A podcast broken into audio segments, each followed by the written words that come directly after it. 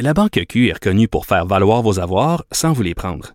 Mais quand vous pensez à votre premier compte bancaire, tu sais, dans le temps à l'école, vous faisiez vos dépôts avec vos scènes dans la petite enveloppe. Hmm, C'était bien beau. Mais avec le temps, ce vieux compte-là vous a coûté des milliers de dollars en frais, puis vous ne faites pas une scène d'intérêt. Avec la Banque Q, vous obtenez des intérêts élevés et aucun frais sur vos services bancaires courants.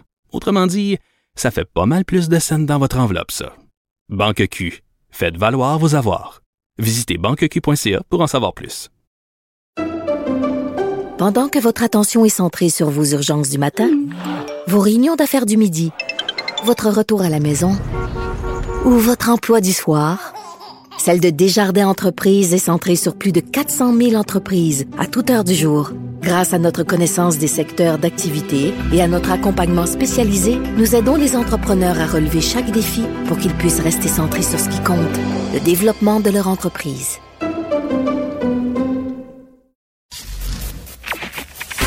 Durocher. Sophie Durocher. Sophie Durocher. Mon nom est Sophie Durocher. Sophie Durocher. Des opinions éclairantes qui font la différence. Cube Radio. Bonjour tout le monde, bon mardi. C'est aujourd'hui que le prince Charles et la duchesse Camilla commencent leur visite au Canada. Donc, peu importe ce qu'on pense de la monarchie, il reste quand même que c'est assez particulier que, à notre époque où quand même on valorise la méritocratie, c'est-à-dire des gens qui se réalisent, des gens qui deviennent célèbres en ayant fait quelque chose. Hein? Euh, on part du principe que peu importe euh, l'endroit où vous naissez, peu importe les conditions euh, familiales dans lesquelles vous naissez, si vous travaillez fort, si vous avez du talent, vous allez pouvoir devenir quelque chose, devenir quelqu'un. Ben, la monarchie, c'est exactement le contraire de ça. C'est l'hérédité versus la célébrité. Et c'est pour ça que j'ai même plus de respect pour quelqu'un comme Kim Kardashian, par exemple, qui est euh, devenu célèbre parce que euh, bon évidemment elle a fait des vidéos et tout ça mais il reste que c'est devenu quand même euh, au fil du temps une femme d'affaires multimillionnaire qui a euh, créé toutes sortes de que ce soit des émissions de télé que ce soit des produits que ce soit des des différentes productions. Il reste quand même qu'elle a produit quelque chose. Le prince Charles il a produit quoi? Il est lui-même le produit d'une famille dont il est issu et c'est la seule raison pour laquelle il est célèbre. Alors vous me permettrez, quand je vois toute la couverture médiatique de cette visite royale, de pousser un trait désabusé. Ben voyons donc. De la culture aux affaires publiques. Vous écoutez Sophie Durocher. Cube Radio. On sait que très bientôt, le cours de ECR, éthique et culture religieuse, ne sera qu'un mauvais souvenir. Mais entre-temps, il y a un rapport du ministère de l'Éducation dont le journal La Presse a obtenu copie qui nous indique quelle est l'attitude des professeurs par rapport à ce, à ce cours-là qui a fait quand même couler beaucoup d'encre entre autres des professeurs qui trouvent que dans euh, ce cours-là, il y a des sujets complexes et sensibles à enseigner. Donc, euh, j'avais très envie d'entendre euh, l'opinion du Rassemblement pour la laïcité sur ce fameux rapport sur les cours de ECR. C'est pour ça qu'on a appelé le vice-président du Rassemblement, Étienne Alexis Boucher, et qu'il est au bout de la ligne. Bonjour, Monsieur Boucher. Bonjour, Madame Durocher. Oui. Alors, écoutez, c'est sûr que c'est intéressant maintenant de se pencher sur ce rapport-là, même si on sait qu'il ne reste que que quelques mois à ce cours de ECR. Euh, donc, ce rapport euh, que, dont la, la, la, presse a obtenu euh, copie nous indique que les professeurs, beaucoup de professeurs, euh, trouvaient qu'il y avait des sujets trop complexes et trop sensibles pour enseigner. Est-ce que ça vous a surpris, ça, Monsieur Boucher? Ben absolument pas. D'abord, ce qui nous a surpris, c'est que le ministère de l'Éducation n'ait pas de lui-même publié ce rapport, alors qu'il Ah. allait dans le sens de sa volonté, c'est-à-dire d'abolir le cours de CR et non pas seulement le réformer. Hein. On, on, parle souvent de réforme profonde du cours de CR, mais nous, on préfère plutôt parler d'abolition et de remplacement par le cours de citoyenneté et culture, euh, et culture québécoise. Oui. Maintenant, ceci dit, ça ne nous surprend absolument pas, alors que, vous savez, le rôle de l'école, c'est de former les citoyens de demain et notamment de leur enseigner la capacité d'être critique face à l'information ou face aux phénomènes sociaux euh, auxquels ils font face. Or, ce cours-là n'avait pas cet objectif-là. Il n'avait pas la, la volonté, l'objectif de développer euh, l'esprit critique des citoyens, de leur présenter, par exemple, les religions sous, euh, sous la forme d'un phénomène social qui est nécessaire de connaître, mais qui est aussi nécessaire de questionner, alors que des professeurs dont la mission est d'enseigner et de susciter chez l'élève la formation de l'esprit critique se trouvent mal à l'aise par rapport à l'enseignement de telles notions, eh bien non, ça ne, nous surprend pas du tout. Oui. Alors c'est très intéressant parce que dans ce rapport-là, on a parlé évidemment à des enseignants, aussi à des conseillers euh, pédagogiques, et euh, il y a certaines phrases qui sont quand même surprenantes. Il y a des profs qui disent qu'ils ont peur de heurter certaines sensibilités euh, que dans certains cas, le contexte social et familial des élèves peut être un obstacle. Moi, quand je lisais ça, Monsieur Boucher, je me disais, c'est comme si on disait bon ben dans les cours de euh, de d'histoire et de et de géographie, on aurait un malaise à parler par exemple de la Seconde Guerre mondiale parce qu'il y a 6 millions de juifs qui ont été euh, euh, exterminés et que selon le contexte social et familial de la famille, ça peut être délicat d'enseigner ça. Je trouvais que voyons, je dirais t'es l'école ton rôle, c'est d'enseigner une réalité objective et tu n'as pas à tenir compte du contexte social ou familial de la famille dans laquelle évolue ton élève. Qu'est-ce que c'est cette affaire-là? Et bientôt, euh, on va euh, se questionner si on doit enseigner euh, la conquête de l'Empire britannique ben sur la Nouvelle-France en 1760. tout d'un coup, puis ça pourrait heurter des gens et ben remettre en question le statut politique à l'heure actuelle du Québec au sein du Canada. Et vous avez raison. Tu sais, dans le fond, l'école, elle est là pour, comment dire, oui, enseigner et transmettre euh, des, euh, des connaissances, mais aussi s'assurer qu'il y ait une forme de base commune à chacune et chacun des citoyens et des citoyennes du Québec. Pourquoi? Pour la démocratie c'est-à-dire pour, euh, pour que les citoyens et les citoyennes puissent être en mesure d'échanger entre eux, de débattre et donc ensuite de définir les orientations qu'ils désirent voir la société québécoise ou canadienne adopter. Et mhm. lorsque, euh, de, par, euh, de par crainte de heurter l'autre dans ses croyances, euh, on, on, on, tait littéralement, hein, parce que c'est ce qu'on fait, des réalités comme par exemple de très grandes religions prônent une inégalité entre les hommes ou les femmes, ce qui n'est évidemment pas accepté au Québec, hein, considérant que l'égalité entre les hommes et les femmes euh, est une des valeurs qui fondent la nation québécoise, euh, à, l'instar de, par exemple, le français, langue commune, ou encore l'importance de la laïcité. Alors, franchement, euh, on est rendu loin autrement dit, où, euh, dans le fond, les la fameuse volonté des parents, hein, parce que c'est souvent ce qu'on dit, hein, d'ailleurs, l'augmentation de l'anglais intensif au primaire ou au secondaire vient de la volonté des parents, eh bien, en quoi des, des parents ou des gens euh, qui ont leurs croyances propres et, et, et, qui ont le droit de le faire, mais veulent influer sur le corpus idéologique et, et de connaissances qui est légué aux citoyens de demain, c'est franchement désolant. Oui. Une autre phrase qui, moi, personnellement, m'a frappée. OK, c'est une enseignante du primaire qui est citée dans ce fameux rapport du ministère de l'Éducation. Elle a tout à fait le droit de penser ça, mais c'est intéressant que cette phrase-là se retrouve dans le, dans le rapport. Elle dit, la majorité des élèves n'ayant pas d'appartenance religieuse ou ne sachant même pas qu'ils en ont une, ne sont pas prêts à recevoir ces connaissances. Moi, je suis tombée en bas de ma chaise, monsieur Boucher.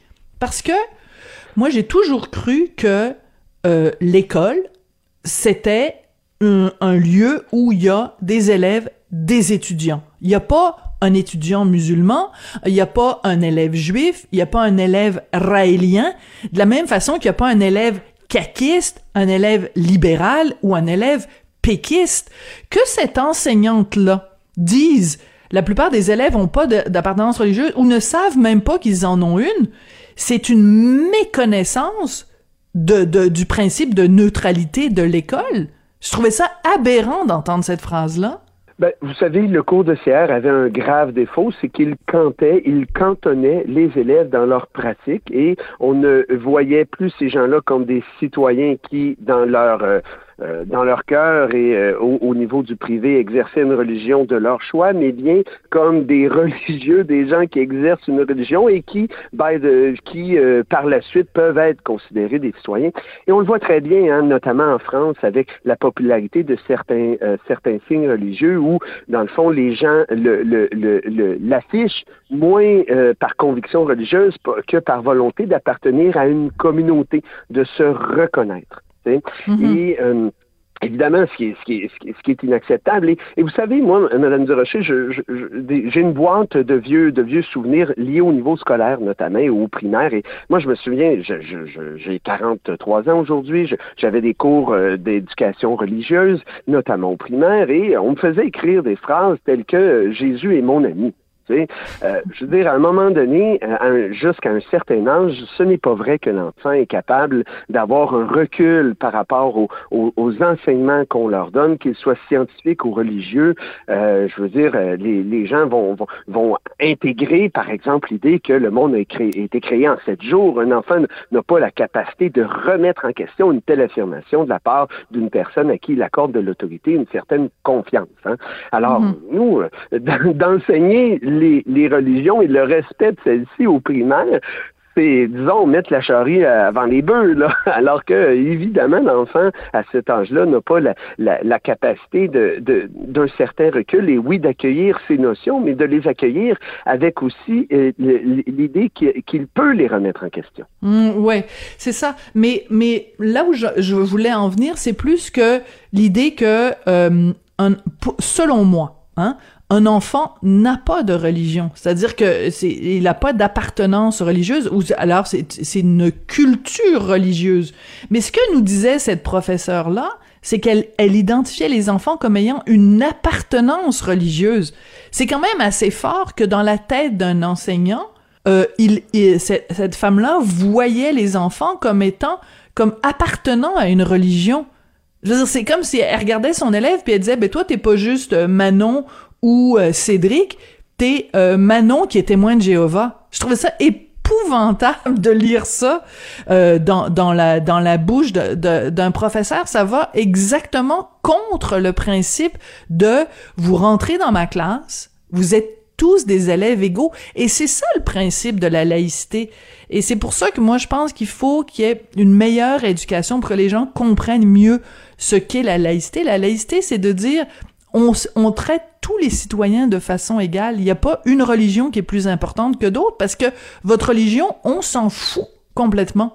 Manifestement, cette prof-là ne l'a pas compris. Ben, je suis complètement d'accord avec toi et j'oserais excuser cette, euh, cette professeure alors que j'y vois là simplement le symptôme d'une dérive liée à cette idéologie canadienne euh, euh, du multiculturalisme où chacun doit être enfermé dans sa case, dans sa, en guillemets, diversité et qu'il n'est, qu'il se doit d'être traité ainsi. On, on, ne veut surtout pas le sortir et faire en sorte qu'il contribue à la, à, la, comment dire, au même titre que dans l'ensemble des citoyens et des citoyennes à l'évolution de la société. Tu sais? Et, et, et, et j'oserais la, la, plaindre, cette, cette ouais. professeur qui n'a pas compris son rôle. Et ça, c'est un autre un élément du rapport euh, où, dans le fond, on, on, sentait bien que les enseignants, les enseignantes qui devaient délivrer les, le, le, cours d'éducation et culture euh, religieuse manquaient de formation à ce niveau. Hein. Voilà. La moitié des enseignants qui ont rempli le, le rapport euh, disaient n'avoir aucune notion en matière d'éthique et de culture religieuse.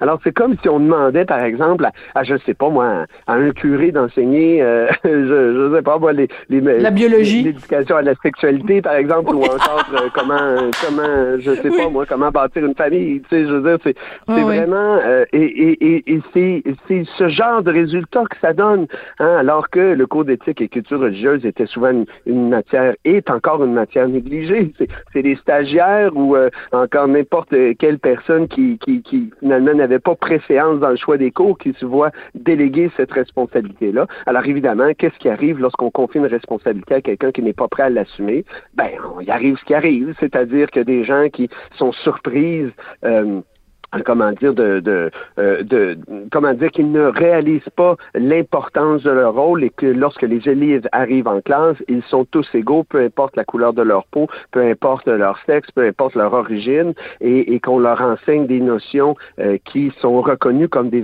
des notions universelles. Oui, et une autre phrase qui est importante.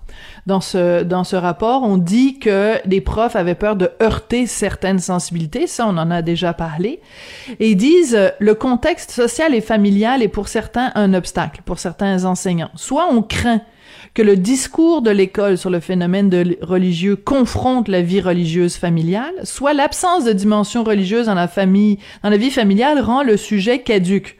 Je capotais. OK. Donc, on est en train de nous dire que soit l'enfant vient dans une d'une famille où il y a une vie religieuse qui est intense, puis ce moment-là, c'est délicat de parler de religion à l'école parce que ça risque d'être de venir en contradiction avec ce que cet enfant-là se fait dire à la maison. Donc moi je pose la question, ben depuis quand? C'est on va on va s'empêcher d'enseigner, mettons euh, euh, que les homosexuels ont des droits parce que à la maison peut-être que cet enfant-là se fait dire que euh, euh, les homosexuels devraient aller en prison. Je veux dire, voyons donc, depuis quand on prend en, compte les, sensibilités ou les idéologies de chacun des élèves, ce qui se passe à la maison? Puis la deuxième partie de cette phrase-là nous dit, soit l'absence de dimension religieuse dans la vie familiale rend le sujet caduque. Ça veut dire que si cet enfant-là, quand il rentre à la maison, personne n'y parle de religion, ou alors il vient d'une famille euh, athée ou agnostique, je dis bien que la famille l'est, pas lui, ben à ce moment-là, ça donne rien de lui enseigner le cours de ECR juste dans cette phrase-là, on voit à quel point le cours de ECR, c'était un gros n'importe quoi et à quel point c'était un cours d'idéologie. C'est clair. C'est une idéologie. Euh, pour tous les parents et pour tous les élèves dont les parents ne sont pas mathématiciens, dont on leur enseignera pas la les mathématiques. Et pour tous les ben parents qui ne sont pas auteurs ou autrices, on leur enseignera pas le français. non, mais c'est aussi, oui, poussons ça plus loin, Monsieur Boucher, je m'excuse de vous interrompre, mais c'est parce qu'il vient de me venir une image. Si tes parents, à la maison, toi, ils pensent que la Terre est plate, je suis pas sûr qu'on va t'enseigner que la Terre est ronde, parce que d'un coup, ça viendrait en conflit avec ce que tes parents disent à la maison. Je veux dire, c'est quoi ces niais, ces sornettes-là qu'on a enseignées pendant des années aux étudiants québécois? Je trouve que ce rapport-là nous montre en pleine face à quel point c'était euh, dangereux ce cours de ECR.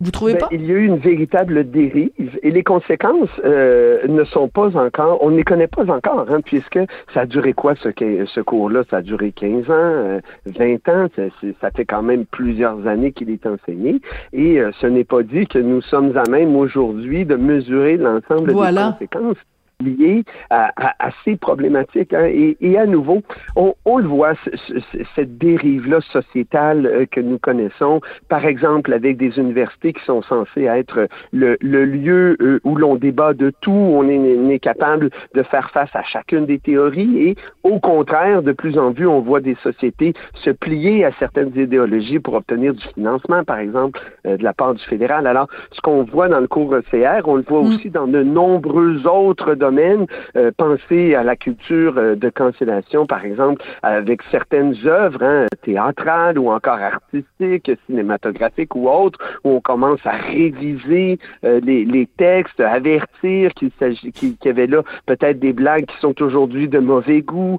c'est un c'est un phénomène qui est très large, qui touche l'ensemble des domaines de la société. Et la problématique dans, le, dans ce cas-ci, c'est qu'il touche l'éducation. En l'éducation, c'est notre avenir, c'est les enfants. Et, et, et si euh, l'éducation est prise en charge par les idéologies, eh bien, on n'est pas sorti du bois, Madame Durocher. En effet, en euh, effet, euh, on n'est pas sorti du bois. Puis c'est là-dessus qu'on va conclure. Merci beaucoup, Étienne Alexis Boucher. Vous êtes vice-président.